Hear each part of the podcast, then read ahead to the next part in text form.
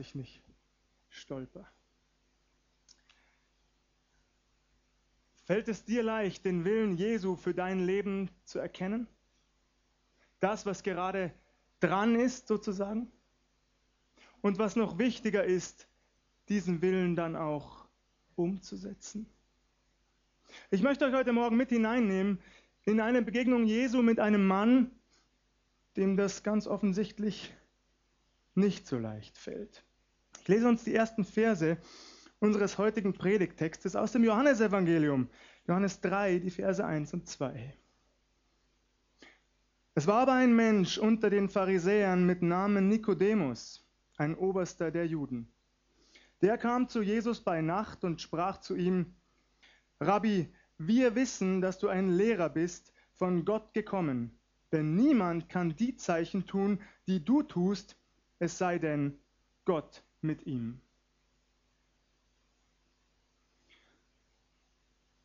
Der Pharisäer Nikodemus kommt zu Jesus. Ein Gelehrter, ein Theologe, ein Kenner der Schrift, sogar ein Oberster der Juden, so heißt es im Text, vermutlich also ein Mitglied des Hohen Rates. Er kommt nachts zu Jesus. Darüber ist schon viel spekuliert worden. Warum tut Nikodemus das? Die einen sehen in ihm einen Sympathisanten Jesu, der allerdings noch nicht entlarvt werden will. Die anderen behaupten, die Betonung eines Treffens bei Nacht, das habe keine besondere Bedeutung, vielmehr wären die Abend- und Nachtstunden einfach die beste Zeit für tiefgehende theologische Gespräche gewesen. Eine dritte Gruppe schließlich sieht in dem starken Gegensatz zwischen Licht und Finsternis eine rein geistliche Komponente. Der Gelehrte, der Theologe, der Kenner der Schrift, der versteht Jesus nicht. Er lebt geistlich gesehen also in der Dunkelheit. Dazu gleich mehr. Zunächst einmal, ich sehe absolut keine Notwendigkeit, sich für eine dieser drei Varianten zu entscheiden, denn es wird kein Widerspruch geschaffen. Nicht annähernd. Alle drei Möglichkeiten können sogar gleichzeitig zutreffen. Nikodemus kommt zwar nachts zu Jesus, ja. Man könnte auch sagen im Schutze der Dunkelheit, wenn man das möchte, aber reicht das tatsächlich bereits aus, um darin Ängstlichkeit oder Scheu des Nikodemus zu sehen? Das ist nicht abwegig. Aber ebenso wenig ist es eine Schlussfolgerung, die zwangsläufig getroffen werden muss. Dass Nikodemus von Jesus angetan ist, das werden wir gleich noch hören. Er ist angetan, auch von dem, was er bisher gesehen und gehört hat, von diesem Mann aus Galiläa. Er möchte mehr erfahren. Und er nutzt die Stille der Nacht für ein ungestörtes Gespräch. Der Evangelist Johannes begründet es überhaupt nicht. Es scheint keine Rolle zu spielen. Ja, vielleicht war es tatsächlich so, der gelehrte Nikodemus hatte nachts einfach am meisten Zeit. Auch wir haben ja abends am meisten Zeit, nicht wahr? Tagsüber sind wir in der Regel beschäftigt oder viele von uns. Wir erfahren ja nicht einmal, wer an diesem Gespräch noch beteiligt war. Ob die ersten Jünger anwesend waren oder nicht. All das scheint für Johannes, der uns diese Begebenheit schildert und überliefert, also nicht entscheidend zu sein. Dass Nikodemus allerdings tatsächlich etwas von Jesus hält, das wird schon mit dem Wort Rabbi ausgedrückt. Auch dazu gleich noch etwas mehr. Aber auch im weiteren Verlauf des Johannesevangeliums wird das durchaus deutlich. Nikodemus wird später für Jesus eintreten, eine Lanze brechen, wie man so sagt. In Johannes 7 erfahren wir davon, dass Jesus auf das Laubhüttenfest geht und dort die Massen in Vollmacht lehrt. Er predigt in Vollmacht zu den Menschen. Sogar die Knechte der hohen Priester und Pharisäer staunen ehrfurchtsvoll vor diesem Mann dem so viel von Gott gegeben ist. Ihr Auftrag wäre es eigentlich gewesen, Jesus zu ergreifen, doch sie konnten es nicht. Sie konnten es nicht. Sie stehen ehrfürchtig staunend vor Jesus.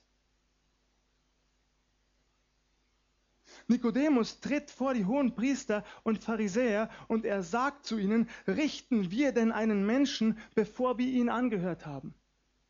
Das hatten die hohen Priester eigentlich schon getan beziehungsweise in die Situation vor, Jesus abzuurteilen. Doch Nikodemus tritt für ihn ein und er sagt, richten wir denn einen Menschen, noch bevor wir ihn selbst angehört haben?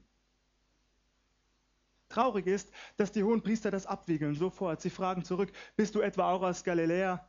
Bist du auch aus Galiläa? Dann forsche nach und erkenne es selbst, aus Galiläa kommt kein Prophet. Wir hätten also jedes Recht, ihn gefangen zu setzen. Das ist sozusagen die Antwort der hohen Priester und Pharisäer an Nikodemus. Ja, er macht sich stark für Jesus.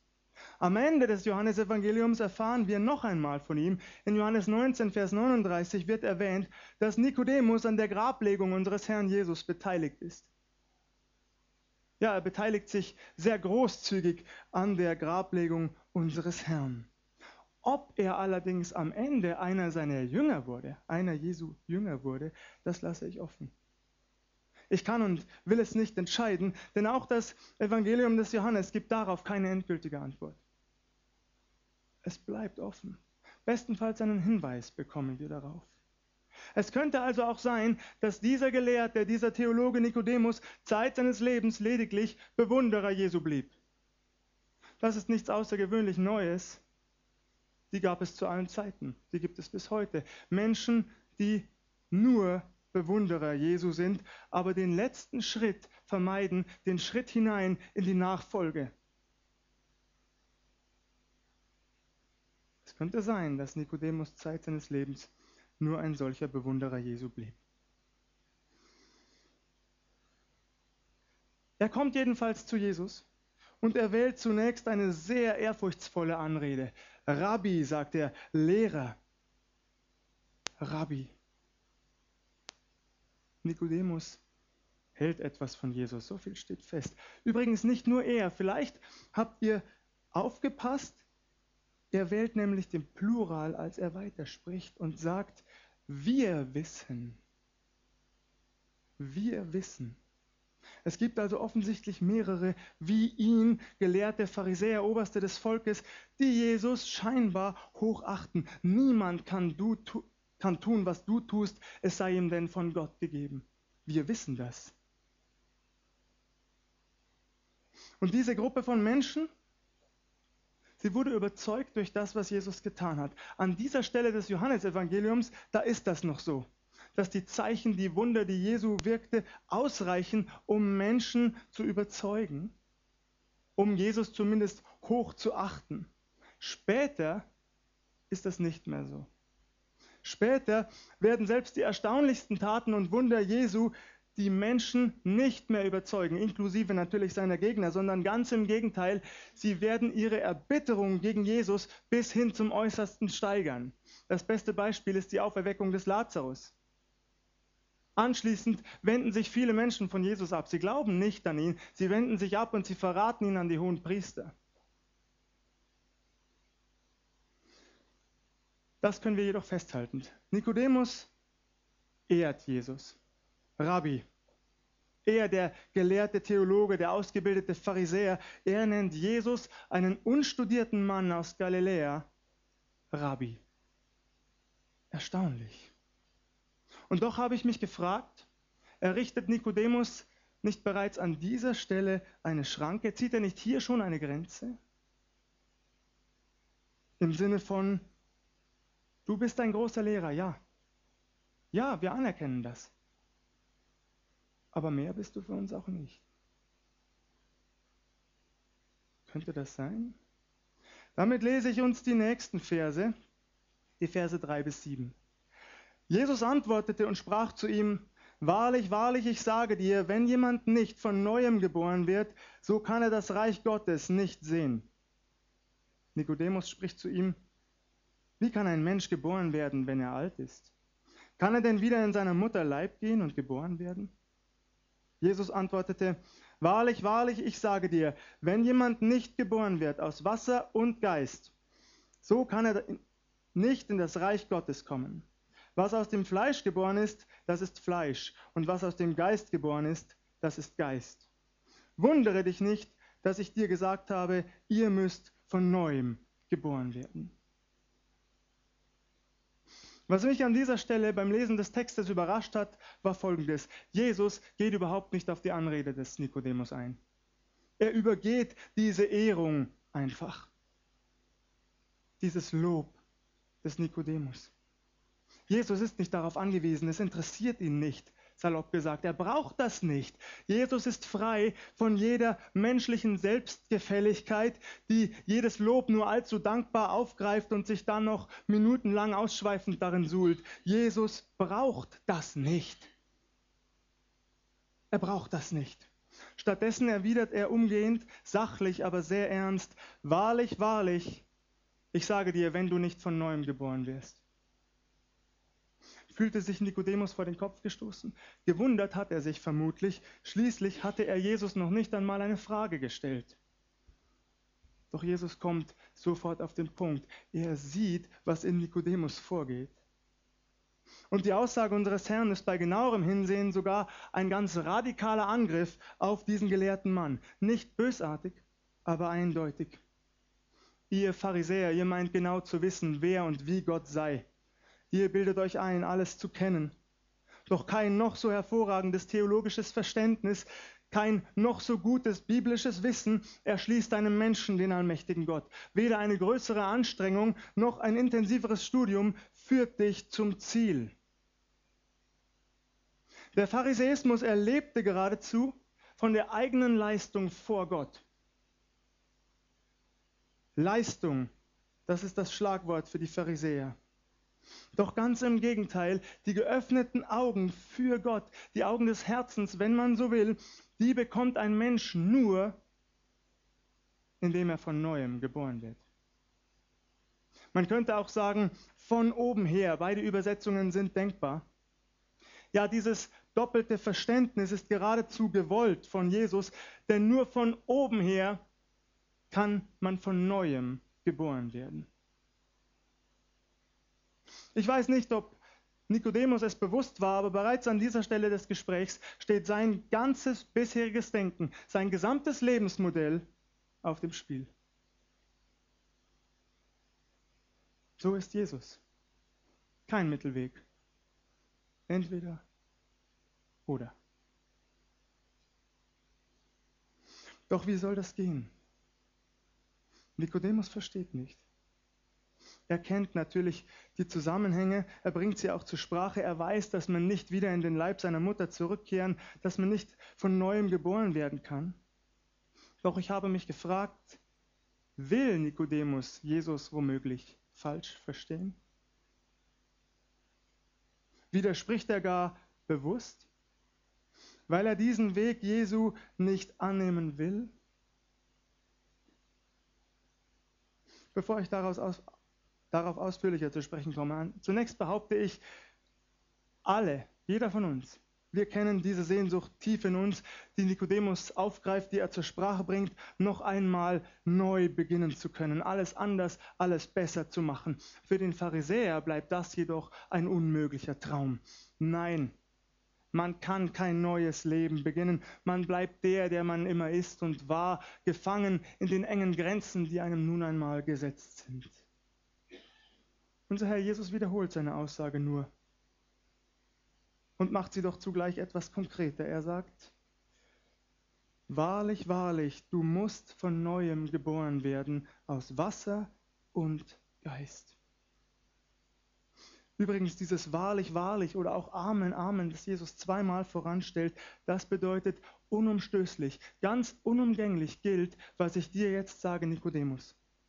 Du kannst dich dem verschließen, du kannst dich dem widersetzen, du kannst dem widersprechen, es ändert gar nichts, es gilt dennoch.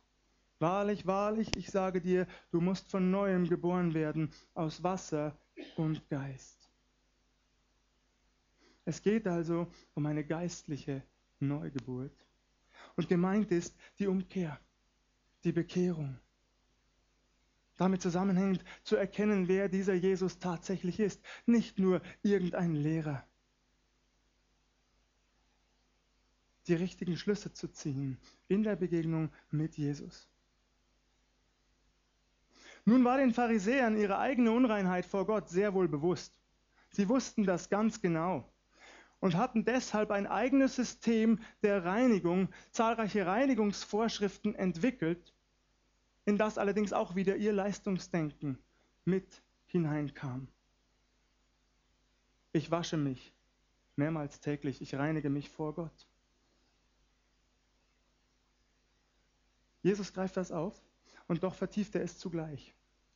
Er spielt hier auf Johannes den Täufer an, der am Jordan dieses System der sich ständig wiederholenden einzelnen Waschungen im Auftrag Gottes eindeutig durchbrochen hatte. Das ist zu Ende. Es ist zu Ende. Im Namen Gottes. Ein jeder komme und lasse sich taufen die Taufe der Buße. Eine ganz radikale Reinigung ist damit also gemeint, anzuerkennen, dass ich keine eigene Leistung vor Gott erbringen kann, dass das, was ich tue, nichts zählt, dass ich mit leeren Händen vor Gott stehe.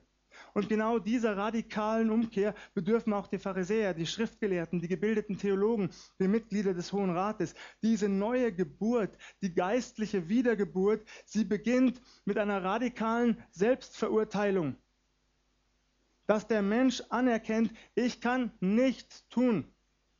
Und auch dieses ganze System der Waschungen bringt mir überhaupt nichts vor Gott. Nur Gott kann mich völlig neu machen, von oben her. Zu diesem Wasser muss der Geist kommen. Und hier wird es spannend. Denn die Begriffe Wasser und Geist, die waren dem Pharisäer Nikodemus auf keinen Fall unbekannt. Und deswegen glaube ich, dass es durchaus ein bewusster Widerspruch sein könnte, den er Jesus entgegensetzt. Denn Jesus spricht nicht in unlösbaren Rätseln zu ihm, Ganz im Gegenteil, bereits die großen Propheten hatten auf diesen Zusammenhang hingewiesen. Im Auftrag Gottes formuliert es der Prophet Jesaja wie folgt: Jesaja 44, Vers 3. Denn ich will Wasser gießen auf das Durstige und Ströme auf das Dürre. Ich will meinen Geist auf deine Kinder gießen und meinen Segen auf deine Nachkommen, dass sie wachsen sollen wie Gras zwischen Wassern, wie die Weiden an den Wasserbächen. Und durch den Propheten Hesekiel wird es sogar noch deutlicher. In Hesekiel 36 ab Vers 25 heißt es, und ich will reines Wasser über euch sprengen, dass ihr rein werdet.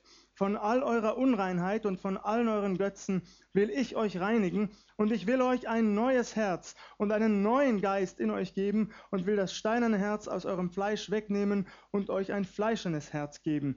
Ich will meinen Geist in euch geben und will solche Leute aus euch machen, die in meinen Geboten wandeln und meine Rechte halten und danach tun. Der Pharisäer Nikodemus erkannte diese Stellen, davon können wir ausgehen. Auch unser Herr Jesus wird diesen Zusammenhang noch einmal betonen in Johannes 7 ab Vers 37. Da lesen wir von den Strömen des lebendigen Wassers. Jesus setzt das mit dem Heiligen Geist in Verbindung. Reinigung, ein neues Leben, ein neues Herz, eine neue Gesinnung, das ist notwendig, um im Reich Gottes zu leben, in der Königsherrschaft, also im Wirken und im Willen Gottes. Das schaffe ich nicht aus mir selbst heraus. Keine noch so große Anstrengung macht das möglich. Es geht nicht im Fleisch mit seinen Begierden und Leidenschaften. Wer im Fleisch ist, der ist seinem Wesen nach von Gott getrennt, der bleibt unrein. Nur wo der Geist Gottes von oben her dazukommt, in diese geistliche Wiedergeburt hinein, nur da kann ein neuer Mensch entstehen, eine neue Kreatur, wie Paulus es im zweiten Korintherbrief ausdrückt. Noch einmal die Frage, konnte oder wollte Nikodemus diesen Zusammenhang nicht erkennen? Konnte oder wollte er sich nicht in aller Offenheit fragen, ob sich die alten Verheißungen nun in Jesus erfüllt haben? Ich lese Vers 8. Der Wind bläst, wo er will, und du hörst seinen Sausen wohl, aber du weißt nicht, woher er kommt und wohin er fährt. So ist ein jeder, der aus dem Geist geboren ist. Nun weist Jesus Nikodemus auf die Rätselhaftigkeit des Windes hin. Rätselhaft und doch zugleich unleugbare Realität. Spannend ist, dass sowohl das hebräische Wort Ruach als auch das griechische Wort Pneuma entweder Geist oder Wind bedeuten können. Beide, sowohl der Geist als auch der Wind, haben eine unberechenbare Freiheit, über die wir Menschen nicht verfügen können. Weder das Ausmaß ihrer Wirkung noch das Ziel ihres Weges ist absehbar für uns. Mal streift der Wind ganz sanft und zärtlich unser Gesicht, ist eine kühle Brise auf unserer Haut. mal ist er aufbrausend stürmisch und fegt Altes und Morsches hinweg. Und ich finde es ganz wunderbar, dass beide Begriffe gelten können. Der Wind und der Heilige Geist, der genauso hineinwehen möchte in unser aller Leben, in deines und meines. Der uns erneuern, uns verändern, uns vollkommen umkrempeln möchte, wenn man so will. An zahlreichen Stellen der Bibel erfahren wir, wer dieser Heilige Geist ist, wie er wirkt, welche Frucht er bringen möchte. Zwar bleibt dieses Wirken ebenso geheimnisvoll, und doch ist es Realität für all jene, die von neuem geboren wurden. So ist ein jeder, der aus dem Geist geboren ist, sagt Jesus zu Nikodemus. Und so verstehe ich meinen Herrn und ich bringe das in Verbindung mit der Bibel. Er meint damit, du bist frei. Frei wie der Wind, wenn man so will. Die Bibel sagt es eindeutig, wo der Geist des Herrn ist, da ist Freiheit. Freiheit, Begabung durch den Geist. So ist ein jeder, der aus dem Geist geboren ist. Hören wir auf die Verse 9 und 10. Nikodemus antwortete und sprach zu ihm, wie mag das zugehen? Jesus antwortete und sprach zu ihm, du bist Israels Lehrer und weißt das nicht. Erneut fragt Nikodemus zurück, wie kann das geschehen? Unser Herr Jesus stellt ihm ebenfalls eine Frage, du bist der Lehrer Israels und weißt das nicht. Manche Ausleger sehen darin einen Vorwurf Jesu. Ich stimme dem grundsätzlich zu. Es ist ein Vorwurf Jesu an Nikodemus. Allerdings ergänze ich, es ist ein Vorwurf aus Liebe. Denn Jesus sieht Nikodemus an, er sieht ihn direkt an und er weiß durchaus, welche Verantwortung auf diesem Mann lastet. Welch hohe Verantwortung auf diesem Menschen lastet. Insbesondere natürlich, welch hohe Verantwortung vor Gott. Doch gerade deshalb muss Jesus diese Frage in ihrer ganzen Tragweite stellen, in ihrer ganzen Dramatik.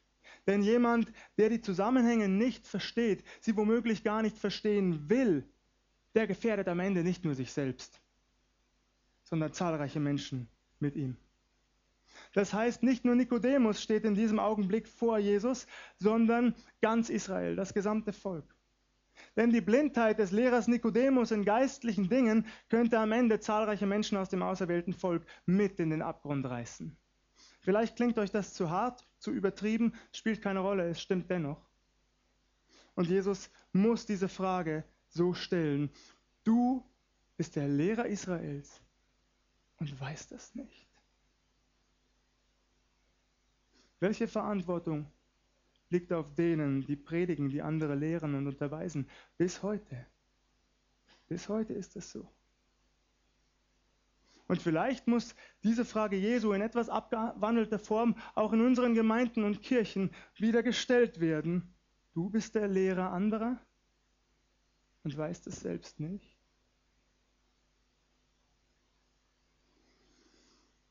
Nun hätte Jesus natürlich die volle Freiheit gehabt, mit der Heiligen Schrift zu argumentieren, wir haben vorhin gehört, dass bereits die großen Propheten auf den Zusammenhang von Wasser und Geist hingewiesen haben. Doch Jesus lässt das sein. Das tut er nicht. Er stellt vielmehr vor eine Entscheidung. Ich lese die Verse 11 bis 13. Wahrlich, wahrlich, ich sage dir, wir reden, was wir wissen und bezeugen, was wir gesehen haben, und ihr nehmt unser Zeugnis nicht an. Glaubt ihr nicht, wenn ich euch von irdischen Dingen sage, wie werdet ihr glauben, wenn ich euch von himmlischen Dingen sage? Und niemand ist gen Himmel aufgefahren, außer dem, der vom Himmel herabgekommen ist, nämlich der Menschensohn. Was Jesus sagt und tut, ist ein deutliches Zeugnis. Doch die Menschen nehmen das nicht an. Auch hier ist wieder spannend, wie Jesus es formuliert. Er wählt die Mehrzahl. Erinnern wir uns kurz zurück Nikodemus war zu Jesus gekommen und hatte im Namen mehrerer Personen das Gespräch mit Jesus begonnen. Wir wissen, dass du von Gott als Lehrer gesandt worden bist. Es ist vollkommen plausibel, dass Jesus nun seinerseits diese größere Gruppe in den Blick nimmt. Sie, all diese Männer, all diese Gelehrten, nehmen das Zeugnis nicht an. Das ist, was sie sehen und hören. Sie nehmen es nicht an. So wie Nikodemus gilt es allerdings auch jedem von uns. Wir stehen vor der Entscheidung, das anzunehmen, was die Bibel sagt oder nicht. Jesus anzunehmen oder ihn abzulehnen. Vielleicht sitzt hier jemand, der Jesus hochachtet. Bleib nicht dein Leben lang Bewunderer. Heute stellt Jesus dich neu vor diese Entscheidung, wer er für dich ist. Ich lese die Verse 14 bis 21. Und wie Mose in der Wüste die Schlange erhöht hat, so muss der Menschensohn erhöht werden, auf dass alle, die an ihn glauben, das ewige Leben haben. Denn also hat Gott die Welt geliebt, dass er seinen eingeborenen Sohn gab, auf dass alle, die an ihn glauben, nicht verloren werden, sondern das ewige Leben haben. Denn Gott hat seinen Sohn nicht in die Welt gesandt, dass er die Welt richte, sondern dass die Welt durch ihn gerettet werde. Wer an ihn glaubt, der wird nicht gerichtet. Wer aber nicht glaubt, der ist schon gerichtet, denn er hat nicht geglaubt an den Namen des eingeborenen Sohnes Gottes.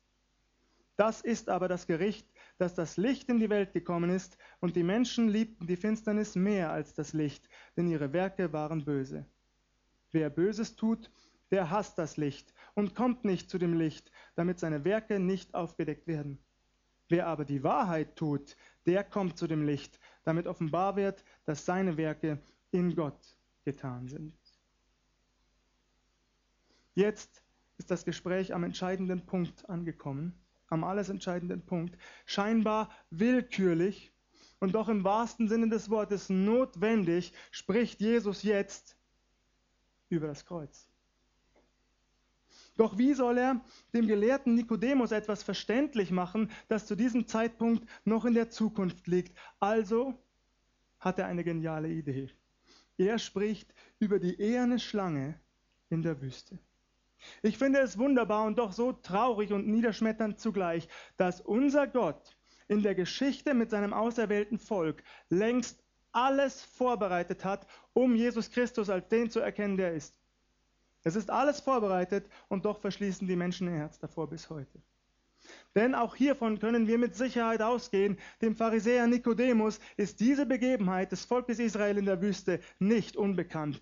Ihm wird umgehend das Volk vor Augen gestanden haben, um ihrer Schuld willen von feurigen Schlangen gebissen und damit zum Tode verurteilt, zum sicheren Tode.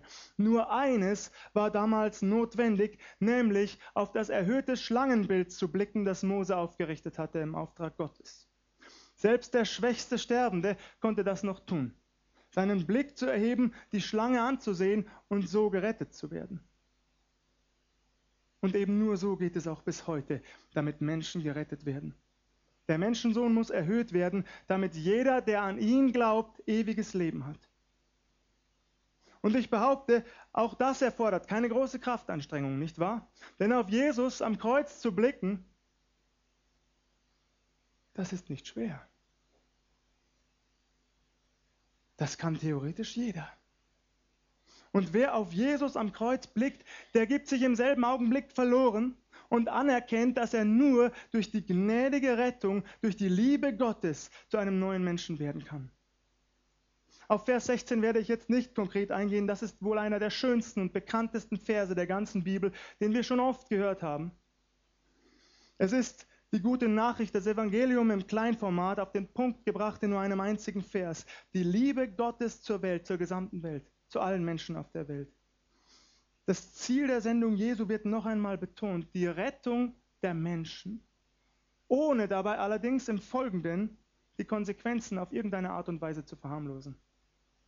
Ich finde es toll, wie Jesus das macht, wie er das verknüpft, wie er von einer selbstgewählten Verlorenheit spricht. Der Stolz des Menschen klingt deutlich an, der Stolz, der nicht glauben will. Und das führt dazu, dass Menschen lieber in der Finsternis verharren diese unheimliche Vorliebe der Menschen für die Finsternis, sie wird Jesus ans Kreuz bringen am Ende. Weil Menschen lieber das Böse tun, als ins Licht zu treten. Jesus sagt es deutlich, die Verlorenheit ist und bleibt selbst gewählt. Jeder Mensch wählt selbst. Was ich spannend fand in Vers 21, spricht Jesus davon, die Wahrheit zu tun. Ist euch das aufgefallen? Eine seltsame Formulierung, nicht wahr? Die Wahrheit tun. Wir meinen, die Wahrheit, die könne man erkennen. Man könne sie wissen, aber kann man sie tun? Doch genau das meint Jesus und er bringt es zum Ausdruck. Die Wahrheit zu tun heißt, diesen lebensentscheidenden Schritt auf ihn zuzugehen, auf Jesus zu blicken am Kreuz. Und so will ich dich abschließend ganz direkt fragen, hast du diesen Schritt bereits getan? Hast du die Wahrheit schon getan? Rückhaltlose, lebensverändernde, von Herzen kommende und ehrliche Buße, die kann nur hier geschehen unter dem Kreuz Jesu Christi und sonst nirgendwo. Hast du diesen Schritt schon getan? Bist du schon bewusst aus der Finsternis herausgetreten in das Licht des lebendigen Gottes hinein? Jesus sagt, ich bin das Licht der Welt. Er ist das einzig wahre Licht. Und er lädt jeden ein, auch dich heute Morgen, falls du noch ein Bewunderer bist, Stell dich in dieses Licht ganz rückhaltlos. Komm zu Jesus Christus, er will auch dich frei machen durch seinen Heiligen Geist. Lass Jesus Christus Platz nehmen auf dem Thron deines Herzens. Lass den Heiligen Geist alles andere hinwegfegen wie ein Sturm, hinwegfegen aus deinem Herzen, was dich trennt von Jesus. Wie das geht? Blick auf ihn. Blicke, blicke, blicke nur auf Jesus Christus. Amen.